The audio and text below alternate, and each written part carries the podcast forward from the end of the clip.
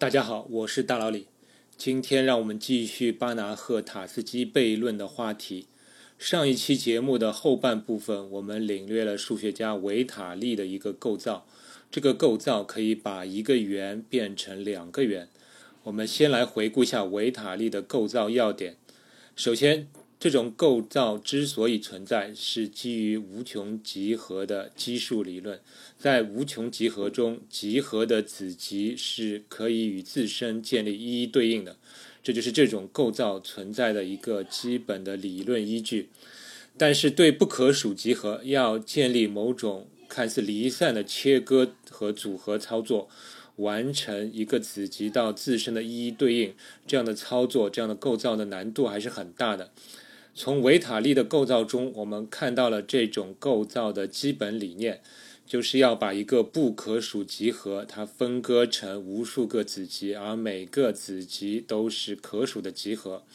那么在维塔利的构造中，它就是把圆分成由所有半径组合而成的图形。那么把半径分成无穷多类，每一类都有可数条半径。因为在可数集中，我们比较容易建立子集到整体的一一对应关系，所以这个最后的组合工作就比较容易了。它就可以把这个每一个子集中的半径稍微一操作，就变成两倍的自身，那么最后就可以组合成两个圆。那么难度要点，这个难度主要就在于这个分割过程，就是怎么把这个无数条半径又能分割成无数。无数个种类，而且是要看上去是一个离散的操作。那么现在我们就要把这种构造的理念扩展到球体上。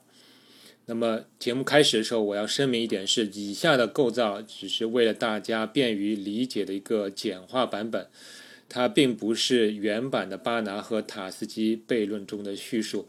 只是有人为了大家理解它，把它改造设计了这样一个切割和组合的过程。那它其中必然有一些不严谨之处，但这并不是问题，因为我们今天的目标是让大家能够从总体上去感受、去理解巴拿和塔斯基悖论构造的思路和原理。我们完全没有必要在这个时候去追究细节。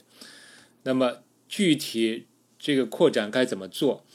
看上去好像并不是太难，因为从圆到球啊，就是一个从二维到三维的这样一个扩展过程。那么你也可以这想到，就是球体，我们可以把它也是看作由无数条半径构成的。那么我们可以继续考虑怎么对这些球体的半径进行分类。但是有一个难点，就是说球体上半径的旋转方向。就太多了，对吧？如果是平面上，平面上圆的半径旋转，那充其量就两个旋转方向，就是顺时针和逆时针而已。那么球体上的半径，它可以旋转的方向就太多了。那么我们该怎么去考虑呢？那我们可以先这样，就是把问题限制在球面上，因为最终整个球就是所有不同半径的球面的一个组合嘛。那么我们先看看我们在球面上。这些点我们怎么能对它们进行分类？因为你把这些点进行切割分类之后，其实你每一个不同半径的球面就可以同样的分类，其实相当于就得到了很多不同半径的分类。所以我们先考虑这样一个问题：从球面上的某一个点开始，我们来设计一条合理的离散的移动的路线。我们的目标是我们这个移动路线，它会经过无穷多个点，就是这个路线其实是不会结束的，而且我们要能够达到任何一个点不能不经过两次，就是说我们不会重复路过某一个点。其实这个过程就是跟上期节目里一个半径通移动不同角度得到其他半径的这个过程，两者的目的是一样的。那么上一期节目里我们也是就是拿一条半径不断移动。派的有理数的角度，那么也就是不断的移动，这个移动过程是无限的，并且我们能够保证不会路过同一条半径两次。那么今天我们现在要做的事情就是说，从球面上一个点开始，也进行移动，也要移动无数多个点，并且不会路过同一个点两次。那么我们该怎么样设计这样一条移动路线呢？一种直观的方法就是我们把球面如果想象成像地球表面一样，那么我们就可以规定东南西北这样四个移动方向。那么感觉上，如果我们允许你向东南西北四个方向移动的话，那么有可能我们就能够无限制的移动下去。那么有一个问题就是，每次移动的具体的距离是多少？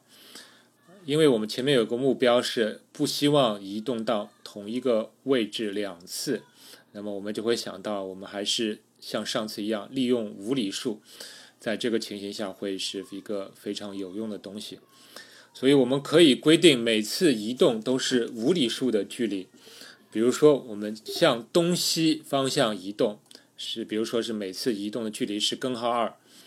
而向南北方向移动的话，我们比如说就规定成根号三。呃，为什么取根号二、根号三呢？其实就是说我们不希望这两个数字能够达达成某种线性组合，就是说根号二去乘以某个数字，再去加上根号三乘以某个数字，那我们不希望。他们会变成零，对吧？就是说，我们不希望它们产生这种线性组合，因为变成零的话，就相当于我们可能会回到同样的位置。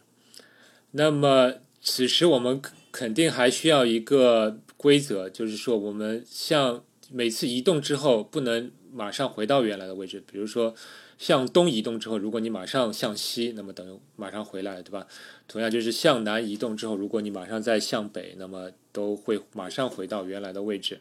所以我们就规定，就是每次移动之后，我们不能马上撤退，不能马上返回到前一次移动的位置。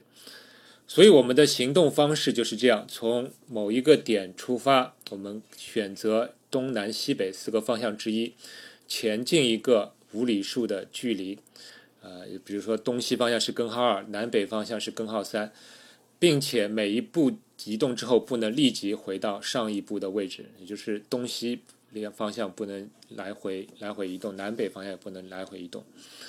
那么如此之后，我们就无限的移动下去。呃，当然你可能会问了，我是不是会出现某种情况，到了某一个位置之后，我发现在朝另外一个方向。就无论选择哪个方向，就是我其实我们每次都有三个方向选择，就是因为我们规定了不能马上撤退嘛，所以你到了任何一个位置之后，你其实有三个方向选择。那么会不会出现这种情况？你发现到任某一个点之后，剩下的三个方向去移动，你会发现都会移动到之前去过的位置。其实这并不是不可能啊，但是这个缺陷其实对我们今天的讨论是无关紧要的。你可以。先忽略这个缺陷，就是我们假设我们只规定了一个合理的移动方向和合理的移动距离之后，无论你怎么前进下去，你都是可以无限的走下去，而不会出现走投无路的情况。那么现在我们就如此按照这样一个规则，从某一点出发，取四个方向，无限的走下去，并且我们要把所有的可能的路径都走一遍。把所有可能的移动的路径组合都要走一遍，然后我们把所有到过的地方、到过的点这些位置作为一个集合，把它们找出来。那么发现这个集合里面的点会有这样一个特点，就是里面的所有的点其实都对应着某一个由东南西北四个方向或者说四个字符组成的一个路径。比如说某一个点它是通过东东南南西南到达的这样一个点。那么任何一个点都会对应这样一条路径，那么这个由四个字符组成的一这样一个字符串，其实就可以作为表示这个点的一个特征。那如果一个点有多条路径可达的话，那么我们就任取一个路径表示这个点了，就是把其他的路径就忽略掉。我们保证每一个点都唯一的对应的一条特定的路径。那么这个路径表表示的这样一个点，这种路径的字符串，我们在稍后的呃节目当中会用到。那不管怎么样，我们就得到了第一组按某一个起始点所产生的点的集合。那么这个集合里当然有无穷多个元素，但里面的元素虽然是无穷，但却是可数的无穷多。这里为什么是可数的无穷多，我就不严格证明了，因为我主要要表达的是。球面上其实还有很多点没有在这个集合中，肯定还有很多点没有到过，对吧？因为我们刚才说了，就是从某一个点开始，你是前进，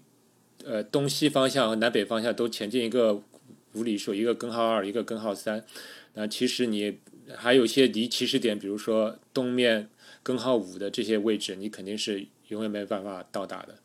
所以你你稍微想一下，就会发现，就是说我虽然。有得到了无数个点，到去过无数个点了，但是我肯定还有非常非常多的点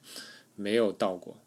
那么接下来操作其实也就很明显了，也就是我从我没有去过的那些点中随便再选一个点作为新的起始点，那么我再重复以上步骤，我再从这个点起始，沿各种所有的可能路径去到达球面上的点。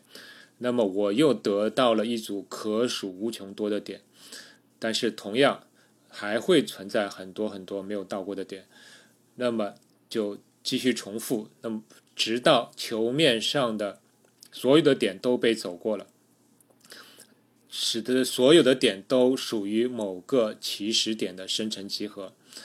到这里的话，你会发现，其实我前面这个过程其实跟上一期维塔利的构造其实非常像啊。维塔利是从不同的半径这个俯角开始起始，去去移动，得到无数条半径，但是直到所有的半径都被移动到了。那么我们刚才的过程就是从球面上某一个点开始移动，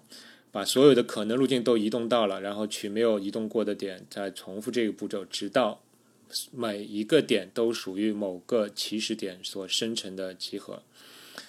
那么这里你可能还会有疑问啊，就是说我怎么保证这样的操作是可以完成的？就是说，呃，每一个点都能够恰好产生这个不跟其他点不重复的那个点的位置，并且所有的这些点正好组合成最后的球面上所有点。那么音频里我再一次我是没办法去严格证明了，但是这也无关紧要，这对今天节目无关紧要。我们你可以相信我能够完成这样的操作。如此一来，我们就把球面上的点分成了不可数的无穷多的组，而每一组又有可数的无穷多个点。那么现在我们要开始重新组合这些点了。那个组合的方法会非常的巧妙。我们先考察除了起始点以外的点，那么这些点都是通过起始点按照某条路径移动之后所到达的。那么不管这条路径是什么样子，它有多长，那么这个路径它总有一个最后的一个移动方向，就是最后一跳。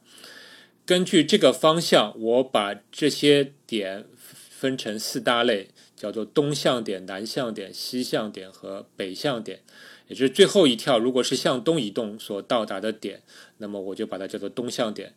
呃，如果是向南移动到达的点，我就叫它南向点等等。比如说，如果某一点的路径它是东东南南东，那么也就是表示它是从某一个点向东移动所到达的，那么 A 点这个点就叫做东向点。如果 B 点的移动路径是东东南南东北，那么它就是最后一步是向北移动，那么这个 B 点就是北向点等等。那么对起始点以外的点。我们都可以进行这样的一个呃命名，对吧？就是无论你这个点是这个路径怎么到达的，都可以进行这样一个命名，就是东南西北北向点。那么起始点我就把它命名为起始点。如此一来，我们对全体球面上的点，其实我们就分为了五大类，就是起始点、东向点、南向点、西向点和北向点，这是五大类，这是肯定可以完成的。对吧？请大家可以自己去思考一下。然后现在我去把所有的东向点取出来，然后我要对它进行一个操作，就是把所有的东向点向西移动一步，然后我来考察一下，移动之后这些点所到达的位置会是哪一些点呢？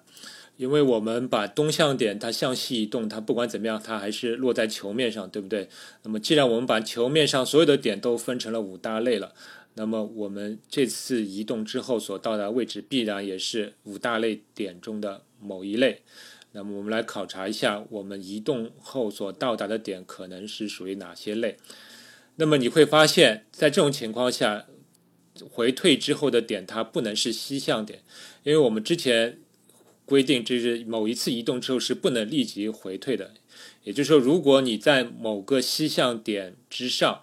那么你是不能立即向东移动的。所以你从东向点回退一步，你是永远不会退回到西向点的，否则的话就跟我们的移动规则矛盾了。但是某如果某个东向点它的最后两步是通过东东到达的，那么你把这个东向点回退一步，那么它就是一个新另外一个东向点。那么如果某个东向点最后两步是南东呢，那么你把它回退之后，那就到达了一个南向点。同理，也可能到达北向点。这就意味着，如果你把东向点向西撤退一步之后，它就可以到达全体的东向点、南向点和北向点，也就是我马上就一一变三了，是不是马上一变三了？是不是不是一个很让人吃惊的结论？但这还没有完，其实把东向点回退一步，其实起始点也应该包含其中，因为当你选择某个起始点之后，你当然可以立即向东移动，得到一个东向点。那么，如果你把那些东向点撤退一步，那么就回到了起始点。所以，这时候你把呃东向点回退之后，它必然也覆盖全体的起始点。这样，我们就到得到了一个惊人的结果，就是所有东向点向西移动一步之后，我们就得到了全体的东向点、南向点、北向点和起始点。它是不是有一变四的感觉？就是我回退一步之后，我除了得到自身，我还得到了三倍的相当于自身的数量的一个点的那种感觉。那么我们看看做这个操作之后，我们手上有什么？就是说我们手上会有一份东向点，因为我们东向点取出来向西移动之后，我们其实还得到了一份东向点，但是我们此时有两份。南向点两份，北向点和两份起始点，这都是我们复制出来的。但是西向点仍然只有一份。那么，如果我们的目标是要把球复制成两份的话，那么我们其实还需要一份东向点和一份西向点。那么下一步的步骤其实就简单了，我们可以把南向点向北移动一步，撤退一步。那么，按照前面同样的理由，我们把南向点向北撤退一步之后，我们就得到了全体的东向点、南向点、西向点和起始点。除了北向点没有复制，其他的四四份我们马上就复制出来了。那么现在我们就有了两份东向点、两份南向点、两份西向点、两份北向点和三份起始点。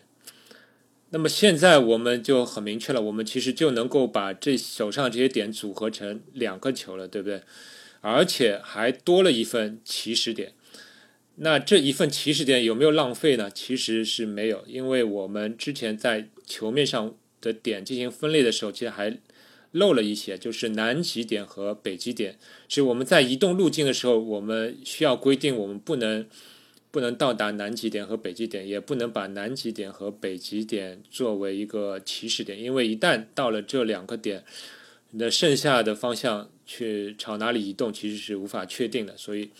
南极点和北极点必须排除在外。那么，对球体来说，就是相当于我们把整个自转轴全部排除在外了。那我们既然这现在手里多了一份起始点，那么把这份起始点作为新的球的自转轴，那其实就完美了，对不对？这个因为大家都是不可数的无穷多，那么新的起始点就把它装到自转轴的位置，那非常完美。我们完成了一个球变成两个球的操作。那么以上我就带大家领略了这个巴拿赫塔斯基悖论的基本概貌，就是把球。中的点分成若干类，每一类经过重组之后就能够复制自身和其他的若干类。其实本质上来讲，其实要只要涉及到无穷大，并且允许选择公理，那么我们很可能就能遭遇到这种自身复制自身的这个情况。就像之前有人也曾经问过我，是不是不是一平方米就包含无穷多个一米，一立方米就包含无穷多个平方米等等，其实都有类似的感觉了。那么在数学里，我们能不能来规范这种情况，使得我们可以避免这种悖论所带来的困扰呢？这就要涉及到测度理论了。其实我们生活中所用到的有关长度、面积、体积这些概念，都属于勒贝格测度。勒贝格测度它涉及了一系列的公理，比如说局部一定要小于整体，而把整体分成若干个部分之后，这个若干部分相加，它应该等于。整体的测度等等，就是说它的这些公理是符合我们生活中的这种直观感觉的。而在巴纳赫塔斯基悖论中，当把球体上的点划分为若干个集合了，但是这种划分它并不符合勒贝格测度的定义或者说公理，那么我们就把它称作勒贝格不可测的集合。而我们平时的长度、面积、体积的概念都是属于勒贝格可测集。那么，这就是数学当中怎么来规范、来定义长度、面积、体积这些概念的。其实还有一些奇各种各样奇奇怪怪的测度啊，这就是留给大家去自行研究了。那么节目最后我留一个思考题：前面的叙述当中，我只是把东向点和南向点。两两组点取出来回退了一步，那么如果你把东南东南西北四个方向的所有的点全部回退一步，那么你会得到怎样的复制结果？那么可以组成多少个球呢？大家可以去思考一下，欢迎大家把你的思考结果发在评论区里。好了，今天的节目就到这里，希望大家喜欢，我们下期再见。科学声音。